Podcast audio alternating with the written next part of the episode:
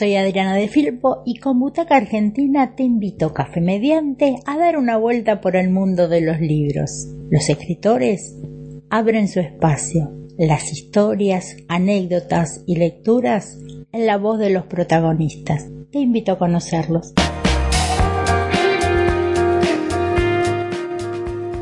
Lo que calla la sangre, la novela de Nancy Bonillo, a quien le vamos a preguntar cómo surgió la idea de escribir esta obra y por qué decidís ubicarla en la última década del siglo XIX en la Argentina. Bueno, Lo que calla la sangre fue una novela mm, inesperada, que salió de la galera, no sé, nunca pensada, nunca imaginada. En realidad apareció un día y la semillita de la escritura y siempre me gustó esa historia de amor. ¿Y por qué no ponerlo en el siglo XIX que amo? Y no sé por qué contestarte por qué lo amo, pero me encanta.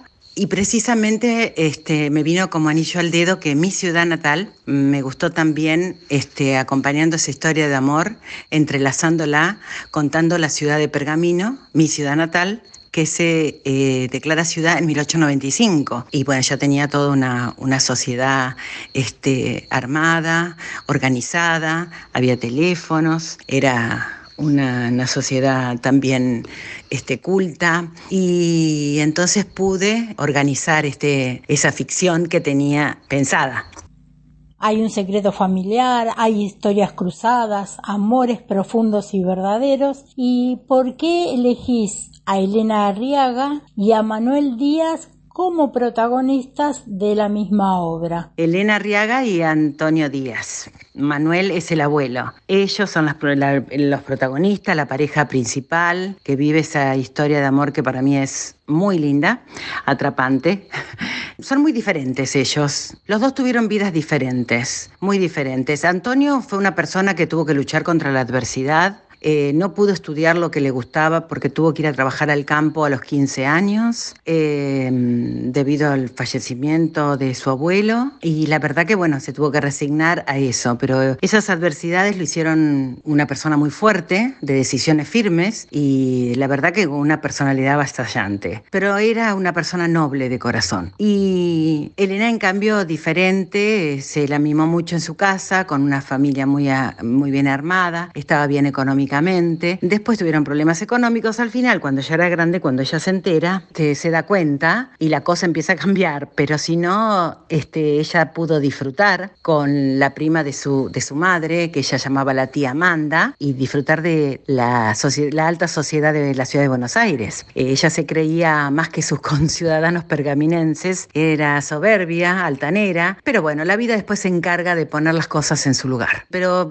también tiene algo positivo, pobre Elena, dije, todo lo malo, este, es capaz de sacrificarse por los que quiere. Y bueno, por supuesto que hay muchos personajes, hay personajes secundarios importantes, secundarios no tan importantes, eh, personajes que son cortitos, que aparecen poco, pero que tienen tanta fuerza. Eh, realmente los amé a todos y realmente uno los necesita a todos, por supuesto, pero mm, en realidad también hay, mm, uno va escribiendo y es cierto que a veces algunos personajes que eran personajes eh, chicos de relleno empiezan a tomar este, una importancia que se quedan, se quedan de otra manera en la historia. Y tengo, además, la novela eh, tiene sus secretos, un secreto mm, que transcurre durante toda la novela, tiene además mentiras, eh, habla de la amistad, del honor, de la amistad entre los caballeros, entre la amistad entre las mujeres este, ya más adultas, y habla de la dualidad también este, y de la injusticia. La dualidad, por ejemplo, eh, la tienen dos personajes principalmente, es mm,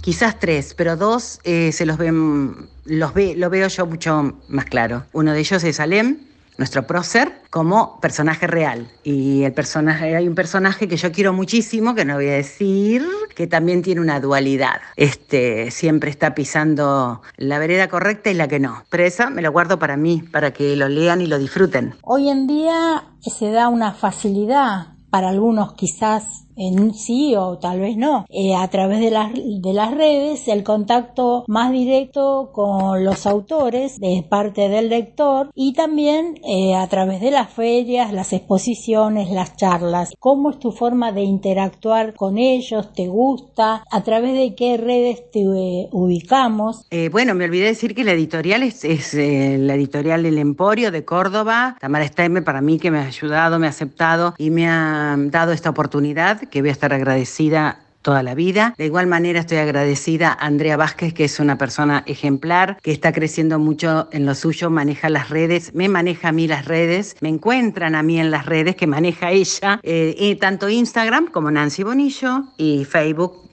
también como Nancy Bonillo. Bueno, por supuesto que no, nada se va a comparar con el hecho de estar y saludarnos, abrazarnos, tocarnos y vernos, eh, o sea, con el encuentro presencial. Personalmente, nada, pero bueno, por suerte hay momentos que están, estamos, hay gente que vive muy lejos y sin irnos afuera del país. La Argentina es demasiado grande para estar viajando continuamente y poder encontrarnos. Así que esa es una oportunidad que la vivimos todo el tiempo porque hacemos vivo principalmente por Instagram, incluso te hacen notas en las radios y también lo filman, digamos, hacen un video que sale también YouTube. Es importante, pero no hay como estar, por supuesto, personalmente, pero la verdad es que escuchar eh, virtualmente, compartir con tus colegas, con otras escritoras que he conocido maravillosas, además de buenas escritoras, buena gente, buenas mujeres, y la verdad que para mí ha sido todo un placer. Escuchar la opinión de la gente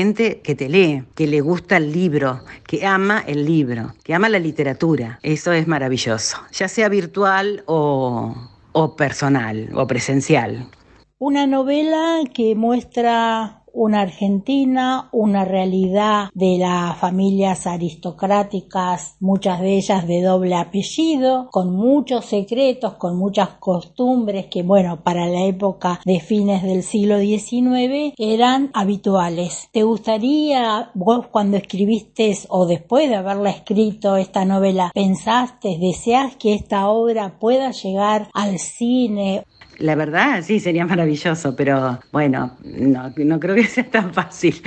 Pero, pero sí, claro que me gustaría. Pero no, nunca lo pensé ni lo soñé antes que me lo preguntaran el día que presenté el libro porque muchas cosas me quedé mirando a la gente que me, que me daba cuenta de, de, cosas que, no, que yo jamás se me había cruzado por la cabeza pensarlas. Pero sí, claro que sería. Sería un orgullo para mí, por supuesto. Como dice la periodista y escritora española Rosa Montero. Todos tenemos un libro que nos espera. Soy Adriana de Filpo y con Butaca Argentina, Café Mediante, te invito a un próximo encuentro.